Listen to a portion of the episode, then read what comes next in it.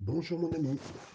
Bon, on est ensemble de nouveau pour être avec le Seigneur et nous sommes dans 2 Corinthiens au chapitre 2 où nous continuons ensemble cette lettre, cette lettre très personnelle euh, de l'apôtre Paul à- aux Corinthiens. Là, l'apôtre Paul ne veut pas être un, un fardeau, vous savez, pour être euh, clair avec euh, les frères et sœurs de Corinthe. Il n'a pas l'intention d'être un fardeau pour la congrégation chrétienne. Au contraire, son désir, c'est d'être une bénédiction pour eux. C'est pourquoi le chapitre premier s'est terminé avec euh, ce qu'il a pu dire. Je ne veux pas dominer sur vous. Je cherche à être euh, quelqu'un qui vous aide justement pour que vous soyez, euh, que nous contribuons à votre joie, car vous êtes ferme dans la foi. Il veut vraiment que les frères et sœurs soient dans la joie. On peut lire ensemble les deux premiers versets.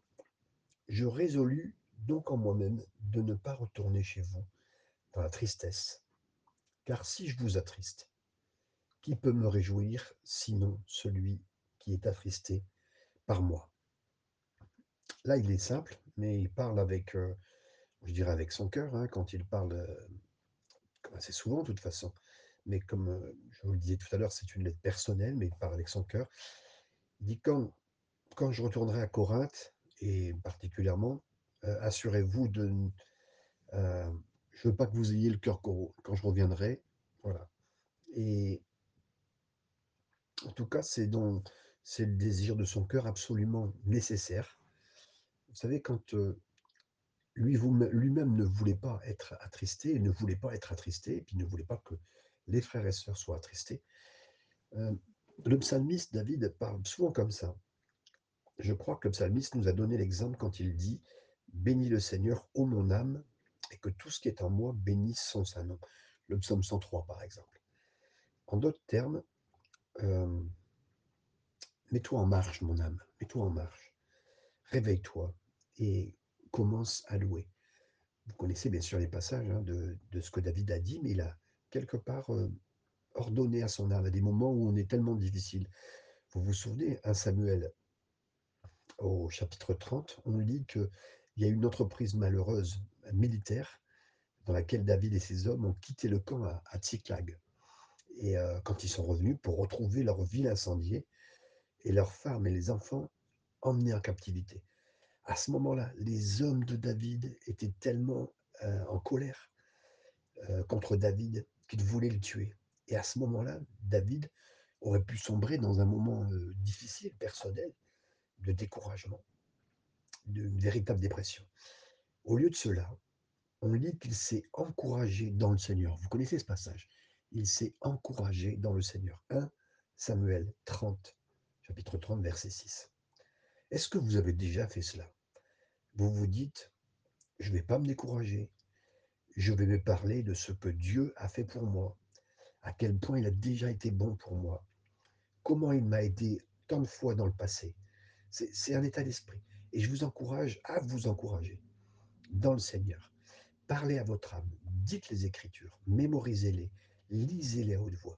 Et tandis qu'ils passent de votre bouche à votre oreille, laissez-les bénir votre cœur. Encouragez-vous dans le Seigneur lorsque vous êtes coincé dans, une, dans un moment, par exemple, de circulation. Vous savez, c'est on peut tellement vite passer euh, à des moments difficiles. Euh, je, vous, je, vous, encourage aussi à moins écouter des fois les nouvelles parce qu'à force de les écouter, on entend tellement de, sujets peu, ré, peu, réjouissants avec les, baisses d'argent, ceci, cela. On est voilà très très vite. Et lorsqu'on marche dans la rue aussi, ou qu'on se sent un peu déprimé, David l'a fait lui aussi. Et qu'est-ce qui s'est passé? Il s'est encouragé dans le Seigneur. Son visage a changé. Il a de nouveau rallié ses troupes. Ils sont allés avec lui D'ailleurs, ces personnes qui avaient été des, voleurs, qui ont capturé tout, et, et, ils ont repris ce qui était perdu. Et je me demande combien de choses sont perdues ou gaspillées dans nos propres vies parce qu'on ne suit pas cet exemple-là. On devrait, celui de David, s'encourager, celui de Paul, parce que euh, nous ne nous encourageons pas suffisamment dans le Seigneur. Sachant qu'ils ont mal compris son intention, euh, la première épître avait mal compris ce que Paul voulait faire. Paul dit je suis toujours déterminé à venir avec vous, à vous, avec bonheur, plutôt que d'être un fardeau. Et ça, mes amis, c'est important. le verset 3, on continue. J'ai écrit, comme je l'ai fait, pour ne pas vous éprouver à mon arrivée de la tristesse de la part de ceux qui devaient me donner de la joie, ayant en vous tous cette confiance que ma joie est la vôtre et la vôtre à tous. Il a dit, j'ai écrit ma première lettre pour ne pas vous alourdir, comme je vous dit tout à l'heure, pour ne pas être un fardeau pour vous, mais au contraire, pour vous donner l'opportunité de faire ces choses qui sont importantes et qu'on peut célébrer tous ensemble quand je viendrai. Ça veut dire de faire les choses importantes dans la vie chrétienne qu'il faut faire, les choses qu'il faut mettre en place dans une église pour avancer, pour pas que l'église stagne ou qu'elle ou qu'elle fasse une marche arrière pour telle ou telle chose. Hein. Et donc c'est tellement important. Euh, vous savez, et, là il est en train de dire, euh, euh, voilà, je, je, mets ces choses en place, mettez ces choses en place dans l'église, et moi je suis sur le chemin, je suis en train d'arriver. Hein. Vous savez, c'est un peu comme vous étiez tout seul à la maison avec les enfants, votre femme est partie depuis quelques heures, et vous êtes en train de jouer avec les enfants, mais bon, vous savez qu'elle aime bien la maison ordonnée, et puis vous lui dites, bah, tu sais, quand tu vas quitter le magasin, ou quand tu vas quitter chez tes amis, ou qu'importe, appelle-moi avant de partir, comme ça je sais que tu, arrives bientôt.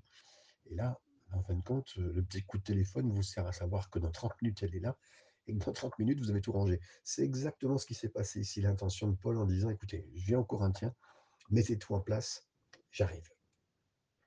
Verset 4. C'est dans une grande affliction, le cœur angoissé, et avec beaucoup de larmes, que je vous ai écrit, non pas afin que vous fussiez attristés, mais afin que nous que vous connussiez l'amour extrême que j'ai pour vous. Et là, oui, écoutez bien ce, cet appel du cœur. D'abord, euh, Paul écrit toujours avec son cœur. Et j'aime tellement ce côté pastoral où il veut que les choses avancent, les choses changent. Il n'y a aucun intérêt caché, il n'y a pas faire du mal aux gens, il n'y a pas les reprendre pour les reprendre. Non, c'est vraiment pour leur intérêt. Et là, il dit, c'est pas avec un doigt pointé vers vous que, que je viens vers vous, avec des larmes dans les yeux, euh, pour vous que je vous ai écrit. C'est si important qu'à mesure, quand on grandit avec le Seigneur, quand on a la maturité dans le Seigneur, on ne se trompe pas sur, euh, comme le faisaient les Corinthiens. Les Corinthiens pensaient que Paul euh, avait un intérêt caché, comme certains de ses leaders ou ses pasteurs qui étaient là. Et il le faisait vraiment pour les voir avancer dans le Seigneur et il s'intéressait vraiment à, chacun des problèmes qu'ils pouvaient avoir. Et il leur dit un peu quelque part, on ne doit pas seulement lire la parole, mais la parole même comme c'est écrit ici, hein, comme Paul l'écrit, mais surtout comprendre le ton dans lequel Paul écrit ces choses. Ça veut dire avec un cœur vraiment qui aime et puis qui pleure pour ses frères et sœurs. Versets 5 à 9. Si quelqu'un a été une cause de tristesse, ce n'est pas moi qui l'a attristé, c'est vous tous, c'est vous tous du moins, en partie, pour ne rien exagérer. Il suffit pour cet homme du châtiment qui lui a été infligé par le plus grand nombre, en sorte que vous devez bien plutôt lui pardonner et le consoler, de peur qu'il ne soit accablé par une tristesse excessive. Je vous exhorte donc à faire acte de charité envers lui, car je vous ai écrit aussi dans le but de connaître, en vous mettant à l'épreuve, si vous êtes obéissant en toutes choses. On revient en fait sur cette histoire, si vous voulez, de cet homme. Dans la première épître aux Corinthiens, il y a eu plusieurs situations à régler, mais dont particulièrement cet homme qui était avec sa belle-mère et qui vivait en couple avec elle. Et concernant l'homme au milieu qui vivait dans l'immoralité avec sa belle-mère, Paul a dit à l'Église de le livrer. Vous vous rappelez à cet endroit, 2 Corinthiens, chapitre 5, verset 5. Et les Corinthiens ont tenu compte de la parole de Paul et ils l'ont banni. Et ils ont bien vraiment mis euh, ce frère en disant écoute, voilà, pour l'instant, on te demandera de ne plus avoir de communion avec nous. Maintenant, le problème, c'est que euh, il s'était détourné de son péché, cet homme, et que l'Église ne le laissait pas revenir eux.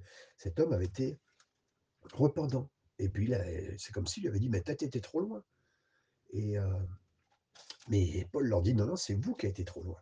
Cet homme est revenu, je vous ai dit de gérer la situation, et vous avez exactement suivi le plan d'action, mais vous l'avez fait aussi d'une façon plus importante et on doit être nous devons être de ceux qui n'affichent pas, ni ne tolèrent pas l'immoralité.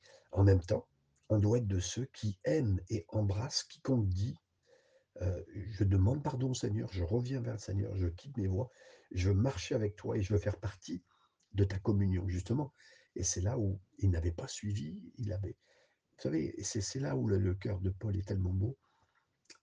Avec amour et pleurs, il va il va pleurer pour quelqu'un qui est dans le péché et donc heu, ben, il va leur dire, heu: «Beh, réglez votre cœur, mettez-vous en accord avec la parole de Dieu, faites ce que vous avez à faire» et quand c'est fait et dans une autre situation où comme quelqu'un, heu, est repentant et vraiment dans les voies du Seigneur, il a un cœur brisé, bah, laissez-le revenir, voilà et là, on voit vraiment donc cet amour de Paul particulièrement, heu, dans les voies du Seigneur d'une façon générale.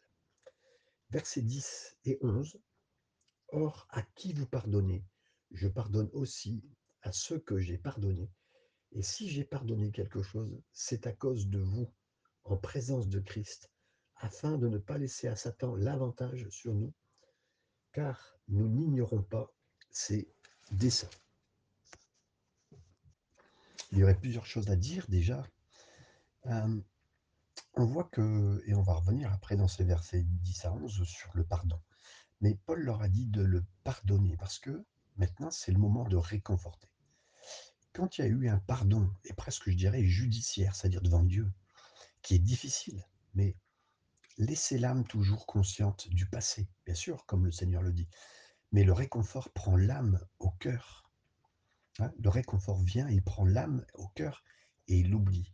Et c'est ainsi que là que Dieu pardonne, parce que Dieu est bien conscient des choses légalement faites pour tous. Mais après, demain, quand le pardon est fait devant lui avec la repentance, alors Dieu pardonne. Et nous aussi, qui sommes ses enfants, nous devons pardonner. Euh, je dirais, pour vraiment euh, être dans, le, dans ce que Paul dit, et particulièrement, la discipline manque largement dans l'Église aujourd'hui, la discipline de l'Église, mais aussi la grâce de pardonner et de réconforter ceux qui ont fait du mal et qui sont vraiment repentants, bien sûr. Combien de fois, malheureusement, les âmes ont été trop pris dans le chagrin à cause de la dureté, de la suspicion des chrétiens à leur égard face à certains mal qu'ils ont fait. Mais euh, l'amour n'est jamais là pour après aider.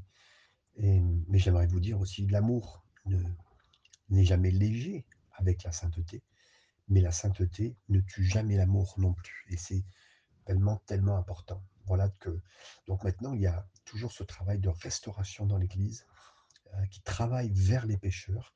Et c'est aussi, aussi important euh, que, euh, que, que, bien comprendre la rébellion qu'on peut avoir dans le péché. Euh, vous savez que on voit, hein, et euh, ce sentiment qui est là, c'est un peu comme les papistes hein, qui ont vraiment brûlé euh, ceux qui étaient dans les, dans les, on va dire dans les mouvements chrétiens, hein, les papistes tuaient et brûlaient certaines personnes. Et aujourd'hui, euh, bah, on n'assiste plus bien sûr à, des personnes qui sont sur des bûchers, mais on voit d'autres choses parmi les chrétiens, même pour ceux qui ont compris. Et là, maintenant j'en viens à ces deux versets importants qu'on vient de lire, le verset 10 et 11. Euh, quand il parle de pardonner, alors on pardonne, mais aussi de ne pas laisser à Satan l'avantage. Alors c'est important de prendre ce temps aussi par rapport à ça, pour bien comprendre la stratégie du diable dans la matière. Il dit, c'est pourquoi je vous demande de réaffirmer son amour pour lui, à cet homme. Hein L'homme a répondu à la correction, il s'est repenti. Maintenant, il est temps d'aimer et de guérir. Ils avaient besoin de réaffirmer. Mes amis, j'aimerais vous dire, et moi je le pense parce que je l'ai vécu personnellement, je ne le demande pas pour moi. Euh, même si je vous dirais que si, parce que la justice, on veut la justice de Dieu et la justice en général. Donc euh, oui, je pense que j'aurais besoin un jour ou l'autre de, d'être aidé vis-à-vis de ce que moi j'ai pu vivre, mais je le dis d'une façon générale, pour nous tous, de la même façon que l'affirmation biblique est faite sur certaines situations de péché, de même la réaffirmation de l'amour des frères et sœurs est importante. Euh, L'auteur de l'infraction s'est fait sentir, il a fait Son péché a été puni, il est lui-même aimé, mais la fin visée n'est pas la souffrance, mais son bien. Et rappelez-vous bien, et c'est ça où, si vous voulez, c'est le, euh, le commentateur Hodge qui en parle, euh, c'est la personne qui s'est repentie, qui est revenue, ben, c'est toujours pour son bien et la bien et la suite pour lui. Donc maintenant, regardez tous ces, frères et sœurs qui ont vécu des difficultés, qui se sont éloignés du Seigneur pour des raisons des fois de communion, hein, comme on l'a fait avec euh, ce, cette première épître aux Corinthiens. Mais la suite, est-ce que on le voit ici pour Paul avec cette personne Paul réaffirme qu'il veut son bien et qu'on réintègre cette personne et qu'on lui accorde l'amour. Paul voulait que les chrétiens corinthiens soient obéissants en toutes choses. En toutes choses pour mettre quelqu'un à part si cet homme était dans le péché qu'il ne voulait pas changer, mais aussi obéissants quand il leur demande d'être, euh, de faire preuve d'amour et de restauration. Et là, lui, il dit, je pardonne aussi l'homme qui offre aussi euh, un retour au Seigneur, directement ou indirectement. Paul s'attendait à ce que les chrétiens corinthiens euh, montrent une preuve de pardon et de restauration de la personne. Là, je prends le temps encore ce matin pour vous en parler. Euh, il n'y a pas d'incohérence. Si votre, frère pêche, vous lui reprochez, mais s'il se repent, et là je fais, très très simple, vous lui pardonnez, comme le dit aussi Luc 17, 3, parce que c'est important, mais pas sur un seul passage de compréhension, mais beaucoup. Et là, nous en venons particulièrement à la stratégie de Satan. Paul savait que c'était une préoccupation particulière parce que Satan cherche à profiter des erreurs, de l'erreur de l'Église, de nos erreurs, et en tant qu'Église et en tant qu'individu. Euh, c'est le commentateur euh, et érudit Trapp qui dit Satan aime profiter. C'est un marchand sauvage, un suceur de sang avide.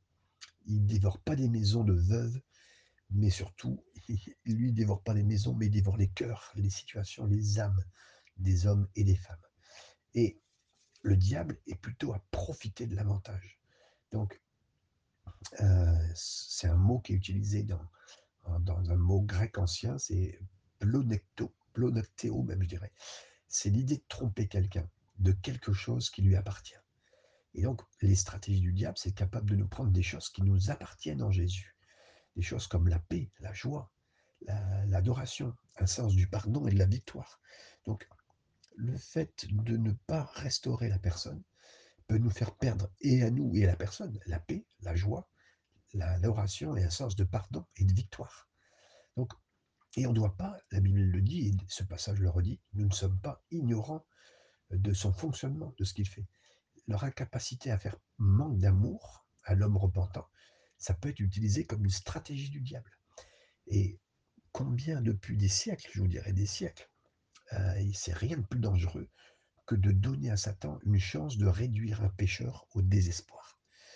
Et combien, je vous dirais aujourd'hui, euh, c'est plus difficile pour nous, les deux, les deux hein, aussi bien d'exercer dans l'Église la, situation de discipline, et aussi fort que de ramener au pécheur dans l'espoir. Et à chaque fois qu'on fait ça, et chaque fois qu'on réconforte euh, quelqu'un, ben, on rentre dans les plans du Seigneur. Par contre, chaque fois que nous nous réconfortons pas ceux qui se sont déplacés vers une confession sincère de leur péché, eh ben on joue et on met, mettons cette situation dans les mains de Satan. Parce que, non pas que la personne recherchait quelque chose de la part des frères et sœurs ou de l'Église, mais l'Église est quand même là pour euh, amener un aval à la situation, au cœur, au retour même le Seigneur, de au Seigneur. Donc, on sait que c'est un, moyen que le diable utilise. Euh, il a des choses spécifiques, des stratégies, comme on le voit, qu'il utilise pour profiter de nous, pour profiter de l'Église. Et donc, Paul dit qu'on ne doit pas être ignorant de ces stratégies de Satan et que beaucoup de chrétiens ne peuvent pas dire la même chose. Hein, parce que justement, ils ne savent pas. Ils ne savent pas que c'est une stratégie de Satan de garder. Et combien de frères et sœurs, moi j'ai eu des. J'ai connu euh, euh, pasteurs alcooliques qui sont éloignés du Seigneur et qui sont revenus au Seigneur et qui n'ont pas été restaurés, qu'on n'a pas dit effectivement, même que leur situation s'était améliorée, même pas. On laisse les gens dans, avec l'ombre qui a été faite sur eux, et c'est même le diable qui s'en sert. Euh, s'en sert à quoi? Il s'en sert à ce que même quelqu'un aujourd'hui, certains mouvements font tellement peur par leur façon de fonctionner, par leur discipline, qu'un pasteur n'a pas envie de s'ouvrir à même dire son péché, parce que s'il sait qu'il le dit, il sait dans quelle situation il va se trouver. perte de ministère, perte d'emploi, perte de tout. Donc, s'il si, savait qu'il y avait une, oreille à l'écoute le concernant, ben voilà. Attention, ça ne veut pas dire qu'il faut de la crainte. De toute façon, il vaut mieux, ça, vaut mieux si les gens connaissaient les histoires de ceux qui sont tombés, ça aiderait beaucoup à certains de ne pas tomber. Parce qu'ils entendraient les méandres, les difficultés, ils verraient le prix très cher qui a été payé. moi, je pourrais en parler de certaines choses, mais. Et donc, ça serait même mieux que ça soit presque public, et public ministériellement pour les ministères, que caché comme ça l'est, parce qu'effectivement, ça mène que de la crainte, et justement, et ça, cette crainte-là oblige les pasteurs, certains pasteurs, à cacher les choses, à ne pas en parler, à ne pas s'ouvrir, et à tomber dans un mal plus important, c'est-à-dire, comme ça se passe, comme ça s'est passé pendant des années, on en avait parlé, avec des prêtres qui n'ont pas, pas été mariés, par exemple, et qui ont eu malheureusement l'homosexualité, ou qui ont touché les enfants. Voilà. Calvin a défini ces stratégies du diable comme des régimes, vous régimes alimentaires, ou de l'art dont les croyants devraient être toujours conscients. C'est ce que Calvin dit. Et s'il l'était, il permettrait à l'Esprit de Dieu même de régner sur eux. Vous imaginez comment il va loin, Calvin? Et donc, c'est un point faible que le diable essaye d'exploiter euh, Satan essaye d'avoir un pied dans notre vie, dans l'Église, parce que justement, on est ignorant de tout ça. Donc, euh, c'est tellement fort de, voir euh, ce sujet, et j'ai voulu particulièrement m'arrêter au travers de ce sujet. Versets 12 et 13, on peut avancer plus vite. Au reste, lorsque je fus arrivé à Troas pour l'évangile de Christ, quoique le Seigneur m'y eût ouvert une porte, je n'eus point de repos d'esprit, parce que je ne trouvais pas Tite, mon frère, c'est pourquoi, ayant pris congé d'eux, je partis pour la Macédoine. Ici, euh, il explique qu'il y a eu une plus grande opportunité euh, au ministère qui a été ouverte à Paul à Troas. Pourtant, parce que Tite n'a pas réussi à le rencontrer là-bas avec des nouvelles de la façon dont l'église de Corinthe allait, Paul a quitté Troas pour trouver Tite. Et ici, on voit un côté intéressant de Paul, qu'on ne voit pas souvent ailleurs. Hein. C'est-à-dire qu'il a laissé une porte ouverte importante à Troas, parce qu'il se souciait d'un homme, d'une église, de Tite, qui devait l'informer au sujet d'une église individuelle, l'église de Corinthe. Donc c'est, vous imaginez des fois, on pourrait dire à l'œuvre de Dieu, il faut que j'aille faire l'œuvre de Dieu à un autre endroit et en même temps, plus se soucier de frères et sœurs. J'aime tellement, si vous voulez, ce cœur de berger. Pourtant, c'est un apôtre. Un apôtre, il pourrait dire, je dois ouvrir, je dois ouvrir, je dois ouvrir. Mais ça l'a ralenti dans l'œuvre. Ça l'a ralenti dans l'œuvre de savoir comment ça va à côté, comment ça va l'autre. Vous savez, euh, je pense que le cœur doit s'agrandir au fur et à mesure. Imaginons qu'on a plusieurs œuvres à s'occuper, ben notre cœur peut être ralenti même pour la suite à cause de quelque chose. Je crois vraiment à un cœur équilibré, même si on sait qu'on doit avancer, à des moments on doit avancer pour l'œuvre de Dieu, on doit gagner d'autres personnes, même s'il y a d'autres personnes qui vont ralentir, qui vont être moins en force pour le Seigneur, qui vont être moins compréhensifs. Mais on voit le cœur de Paul qui cherche à comprendre, qui cherche à faire avancer tout le monde, et qui même des fois va s'arrêter, se mettre en pause pour, pour une partie de ministère, pour euh, une suite importante même pour l'œuvre de Dieu. Le verset 14, le début, grâce soit rendue à Dieu. Waouh Pourquoi Paul était capable de louer le Seigneur comme il le faisait, si facilement capable de louer Dieu même dans des moments difficiles bah, Parce que l'épreuve ne détruisent pas un homme, mes amis. Les épreuves, elles ne détruisent pas un homme, mais elles révèlent simplement le contenu de son cœur. Et c'est beau de voir que euh, cet homme-là, ben, comme on le sait dans la parole de Dieu, on nous parle de Paul et Silas, ils étaient toujours tellement à louer le Seigneur que moi je sais que quand quelqu'un me coupe sur l'autoroute ou en pleine route, ouf, le résultat de son action à lui contre moi, c'est des fois, je m'énerve, franchement. Mais c'est plutôt quand il y a des moments comme ça qui prouvent bien ce que j'ai dans mon cœur et que le Seigneur aide m'aide. Mais moi, ça m'explique pourquoi Paul et Silas pouvaient chanter même en prison, parce que leur cœur était rempli régulièrement de louanges. Ils n'ont pas loué Dieu pour qu'il puisse les libérer, non? Ils n'avaient aucune idée que la louange allait ouvrir des portes et faire un tremblement de terre. Pas du tout, mes amis. Non, non, non, non, non. La louange de Paul en prison, ainsi que dans cet épître, c'était que le débordement de louange de leur cœur, la suite. Et c'est beau de voir que ben, Paul était un homme plein de louanges. La suite du verset 14, qui nous fait toujours triompher en Christ et qui ne répand pas, qui ne répand qui, ne, qui répand par nous, pardon, en tout lieu l'odeur de sa connaissance. Le mot grec ici, euh, euh, qui nous parle de victoire, c'est plutôt le mot euh, ce verset 14 ici, c'est le mot triomphe, triompher, victoire, triompher. Le mot grec par triomphe, c'est lié à une marche triomphale romaine. Lorsqu'un général romain allait au combat et tuait 5000 ennemis, par exemple, ou plus, et qu'il sécurisait un nouveau territoire pour, à son retour, il montait sur un char, suivi de ses soldats qui marchaient dans toute la gloire. Derrière les soldats, je trouvais des hommes qui avaient été faits prisonniers. En ce moment-là, il y avait une procession avec des prêtres qui marchaient, qui balançaient de l'encens partout, qui créaient une douce odeur de victoire. Et toute la procession avançait, traversait la route principale de la ville jusqu'au cirque, Maxime, hein, le Circus Maximus, où là, il y avait un divertissement pour la foule. Par exemple, les captifs devaient se battre contre les bêtes sauvages. Aussi, hein, c'était comme ça. Et, là, nous aussi, mes amis, parce que là, cette image qu'il utilise, ce triomphe qui était vu par les Césars, les empereurs romains, qui est très rare, vous, voyez, vous ne voyez ça qu'une fois dans votre vie à l'époque. Mais là, il les fait rentrer dans cette imagerie, dans ce qu'ils sont capables de voir. Nous aussi, on est dans une marche vers la victoire. Notre général Jésus, notre chef, lui, notre roi, il a quitté son empire des cieux, il a envahi notre planète pour gagner il a été vainqueur à la croix. Il a vaincu l'ennemi sur la colline appelée le calvaire. Et maintenant, 5000 ne sont pas morts.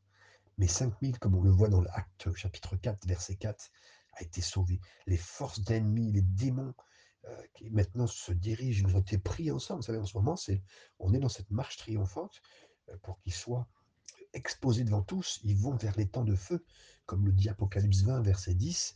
Euh, les ennemis sont emmenés capturés. C'est un chemin pour l'instant. Hein. Mais et là, le Seigneur veut nous faire rentrer dans cette odeur de la victoire qu'il nous a accordée. Verset 15. Nous continuons euh, ce passage. Nous sommes en effet pour Dieu la bonne odeur de Christ parmi ceux qui sont sauvés et parmi ceux qui ne qui périssent. Donc là, marchant derrière notre roi comme un royaume de sacrificateurs, de prêtres, hein, comme l'Exode 19.6 le dit, mais comme aussi un Pierre le dit, l'évangile que nous partageons et la louange, ben, ça offre de l'encens de la victoire, une odeur qui s'élève de victoire. En partageant l'évangile, on dit que le Seigneur est victorieux, qu'il a gagné, qu'il a, euh, vaincu. Le verset 16, nous continuons.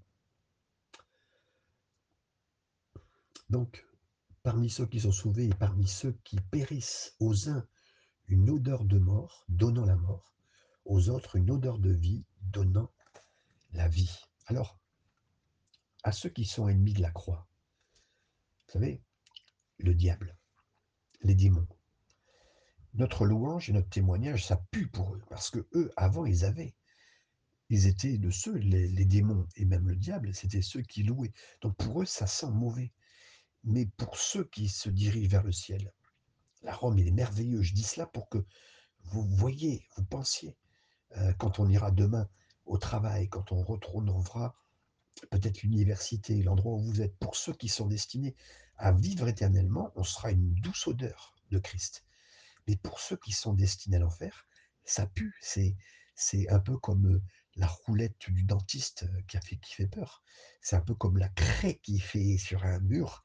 Pour eux, c'est horrible de réentendre quelqu'un qui loue Heu et et là, quand justement vous êtes une offense pour le diable, pour les démons, ne le prenez pas personnellement, mais réalisez que qu'au contraire, ça fait une révélation du fait qu'ils ils ne sont pas ils font pas partie du royaume, ils sont au contraire, ils sont à l'inverse de ça et maintenant, comme le dit le verset 16, la fin du verset 16: «Et qui est suffisant pour ces choses?» hein, mes amis, qui est suffisant pour marcher derrière le Seigneur?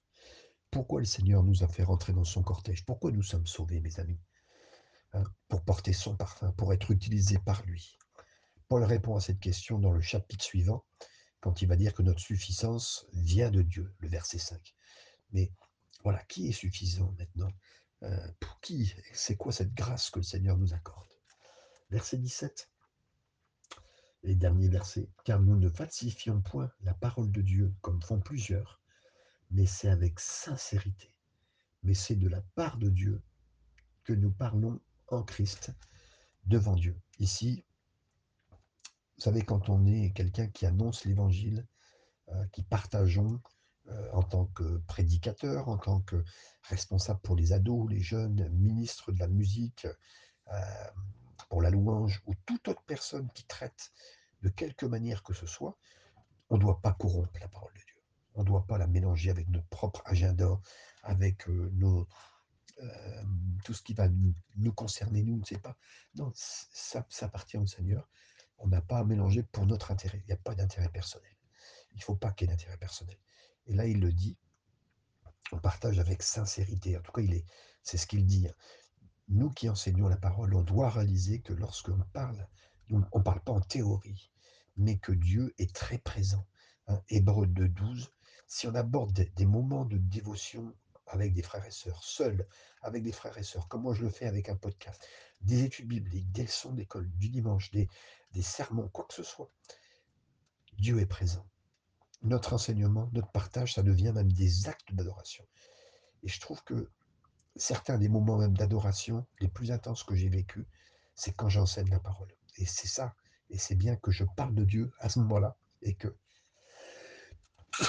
excusez-moi, que là le Seigneur. Et en réalité, mes amis, quand je partage là, c'est vraiment la victoire. Je dis, c'est incroyable que nous puissions marcher derrière toi, Seigneur. C'est formidable euh, que, que justement tu as capturé le diable, l'ennemi. C'est ton autorité, Seigneur. Et c'est réconfortant. Tu es notre victoire, Seigneur.